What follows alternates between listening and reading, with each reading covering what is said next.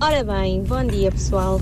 Eu já estou a contar com chegar atrasado ao trabalho, eu entro às nove. Ah, mas eu recuso-me a ir para o trabalho antes de ouvir o homem que mordeu o cão e, portanto, se o meu chefe perguntar, eu vou dizer que a culpa é do Marco. Claro, Pronto. óbvio. É, aliás, um expediente que deve usar para qualquer problema na vida. Sim. A culpa é do Marco. Sim. Tem as costas largas, Sim. não é? O Homem que Mordeu o Cão é uma oferta FNAC.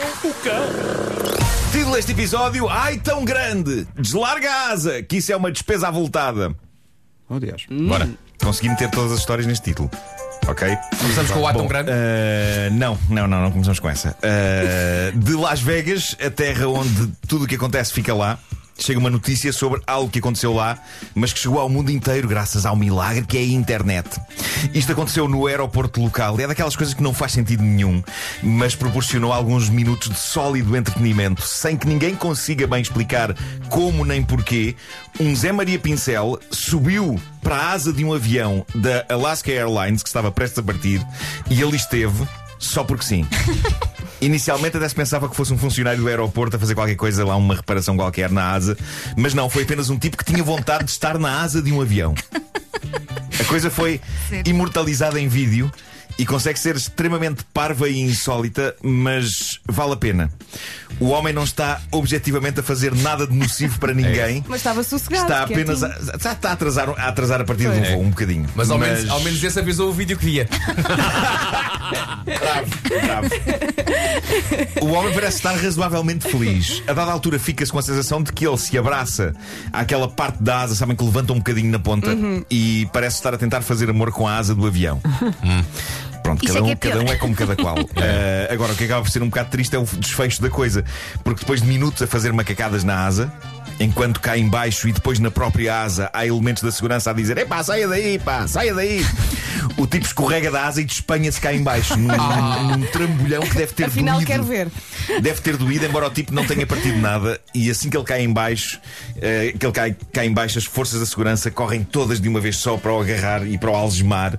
Mas eu diria que até podiam ter levado o seu tempo a chegar, eh, porque não me parece que ele se levantasse a correr e fugisse depois de um tralho daqueles. Estão a ver a distância que é entre uma asa e o chão? Sim, senhores. Ainda é um bocadinho. A vingança do Ainda é um rabo. Mas é, não, não caiu assim, caiu, é para parecer um saco. Sabes, caiu assim inteiro, tipo, sploft. É muito ridículo. É Sploft. muito ridículo. É Sim. porque a altura ainda é Sim, muito sim, sim. grande. É, a altura Ainda é um bocado, é. Ainda é É um uma bocado, queda é um considerável. E o pessoal dentro do avião à espera? Não, o pessoal parece que estava a gostar. O pessoal, estavam. inicialmente o pessoal que estava dentro do avião filmaram e tudo. E isso, Ah, então mas, no filme tu falmas. mas depois, depois já não acharam tanta graça porque já estava a demorar demais. Claro. Ah, e Sai. pronto. Bom, lembram-se da história do senhor que comprou um dinossauro para ornamentar o jardim? Sim. dinossauro esse que se revelou, digamos, bastante grande e ele levando a um divórcio depois da esposa do senhor ter visto o bicho no quintal e ter apanhado o susto da vida dela. Pois Olha, bem. Marco, deixa-me só dizer-te que tenho aqui eh, no meu telefone, há muitas semanas, desde que contaste essa história, Sim. uma fotografia tirada em Braga Sim. de um dinossauro que eu não sei se não é igual, também num jardim, em casa de alguém. Onde é foi que- mandada para te mostrar. Onde é que se compra? Onde é que se Posso compra? perguntar se quiseres, eu posso perguntar. Pois bem, eis mais uma história sobre o risco de comprar coisas na internet por causa do tamanho das ditas coisas. Uma coisa que normalmente acontece é aquilo que se pede ser muito mais pequeno do que no anúncio. Uma pessoa ser aldrabada por sites de vendas tipo Wish e não sei o que. Hoje em dia é uma coisa tão normal como beber uma bica, não é? Tipo, ai, que sapatos tão bonitos. Depois chegam umas chanatas de plástico. Sim. Pronto. Ah, e depois temos também o caso do senhor que comprou um sofá num site ao preço da, da chuva, sem perceber que o dito sofá era uma miniatura para uma casa de bonecas. Também contámos essa história. Aí não foi aldrabice, aí foi mesmo tontice pura ah, do homem. Mas todas estas histórias empalidecem em comparação com esta maravilha que aconteceu a um senhor chamado Ray Liddell, de Hartlepool, em Inglaterra. O homem encontrou na net um boneco insuflável de uma das personagens favoritas natalícias da filha dele de 7 anos. E já agora é uma das minhas personagens favoritas também do Natal, que é o incrível Grinch, o monstro verde criado por Dr. Seuss e imortalizado em vários filmes, sendo o melhor deles o desenho animado original de 1966. Eu sou uma pessoa que gosta das coisas velhinhas.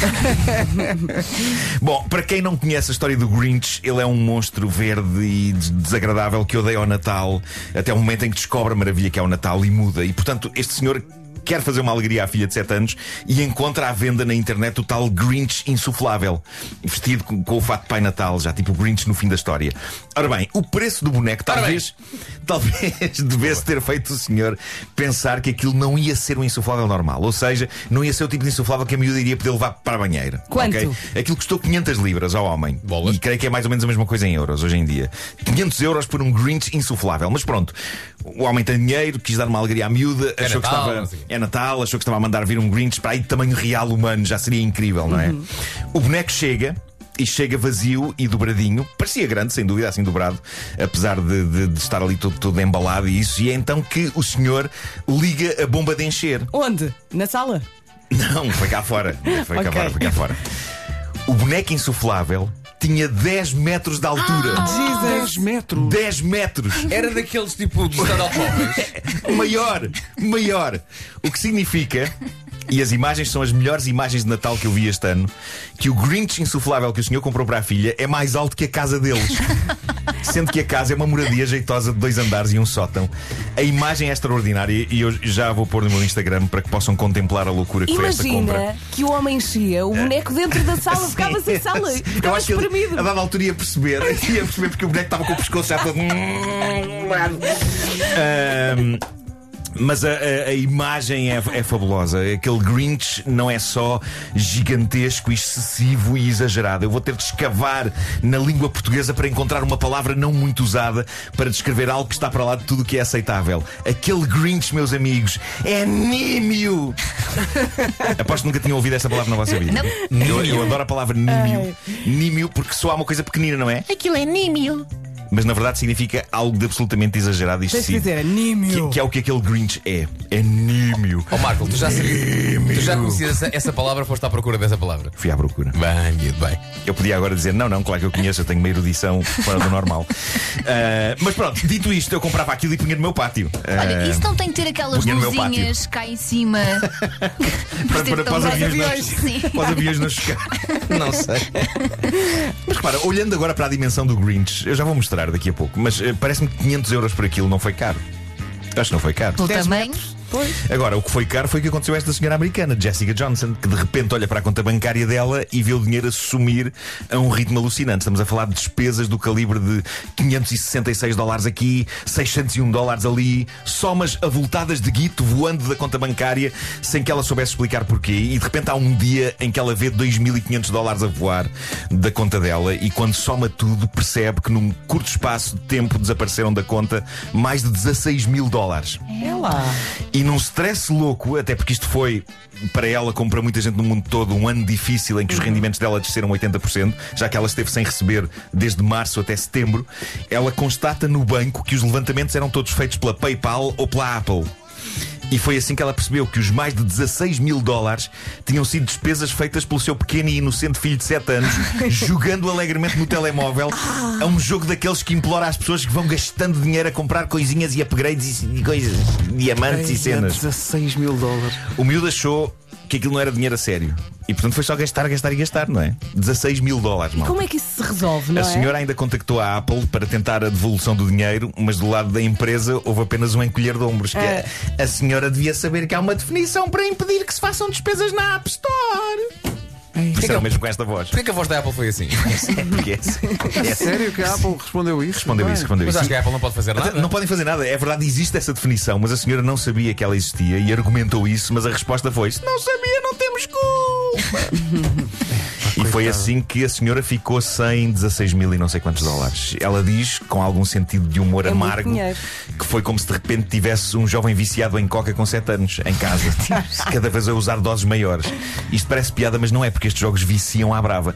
E eu lamento se vou soar mais uma vez velhinho, de vez em quando vão jovens ao meu Instagram dizer ok, boomer, que é o que os jovens dizem hoje às pessoas mais velhas, e eu não tenho qualquer problema com Ah, é? isso. É. Um Ah, boomer é uma pessoa mais velha? um boomer é uma pessoa mais velha. Mas, malta, eu recordo com saudade, e acho vocês também. Os tempos em que nós comprávamos jogos, pagávamos por eles, jogávamos e não tínhamos que pagar mais nada. não, não era bom. Era. Felizmente ainda há jogos assim, eu acho isso magnífico. É mas é, é como os filmes ou livros, não há um filme nem um livro que nos peça guide para termos acesso a mais história. E devia ser assim com os jogos, mas estes jogos de telemóvel, Fortnite e Brawl Stars, e isso eu não tenho nada contra eles, são jogos divertidos e giros, mas são filhas da mãe de aspiradores de dinheiro. Ok, se- hipnotizam os miúdos e provocam-lhes um stress do caraças, porque atenção, que esta coisa só está disponível até à meia-noite de hoje. E depois nem toda a gente sabe como bloquear contas das lojas de apps. Dito isto, quando o meu filho agora quer um desses extras dos jogos, o que é que ele faz? Oferece trabalho braçal. Que? É, eu lavo a loiça, eu arrumo a loiça e há o meu favorito, eu faço as camas. e neste ponto eu tenho que dizer o seguinte: o meu filho é alto mestre a fazer a cama. Sério? É melhor do que eu. Fica impecável. É pá, fica impecável. Estica bem. Eu começo empenhado, mas às tantas desisto e entro em modo, "Bem, é só puxar as orelhas, as lençóis. Já o Pedro, é pá, alto mestre a fazer e merece claramente 2 euros para comprar diamantes. Ou lá o que é aquilo. Diamantes sim. e estão aqui uh, pessoas a dizer que já gastaram muito dinheiro em. Eu não sei o que é que eles querem dizer com isto. Uh, morangos de ouro. Isso é, isso é uma. É a nova novela da TV. Morangos de ouro. Eu hoje trouxe esta t-shirt do Chucky Egg! Cheque yeah. não era preciso pagar Não é nada. preciso pagar nada! Era só subir umas escadas e, co- e recolher uns ovos e fugir aos patos. É isso, Cuidado olha, com os olha agora o patos. Chucky, o Chucky Egg andar a pedir dinheiro por ovos. Olha, entretanto, o nosso ouvinte Costinha mandou o vídeo, uh, este vídeo de que tu falaste no Dói, que é o vídeo do rapaz em cima da Eu asa quero do avião. da asa. Eu quero. Deve Porque doer. ele cai de uma forma Cai. o menos É glamourosa uma possível. saca. É uma saca. É uma saca. Olha, que recupera cai. lá o som da queda dele. É muito difícil. fizeste há bocado. É É muito difícil. Já não sei como é que foi começar Sploft. Exato. Sploft. Sploft. Olha, por falar em vídeos, vocês viram aquela pessoa que foi comprar um móvel e, como não cabia no carro, foi com a porta de trás aberta É pá, não, mas podia ser eu. e um carro bastante faz fora. Atenção que se foi cá em Portugal, não foi? Xixi, Foi. um perigo! Um Epá, perigo! Diz a Elsa que foi no túnel do grilo. Xixi.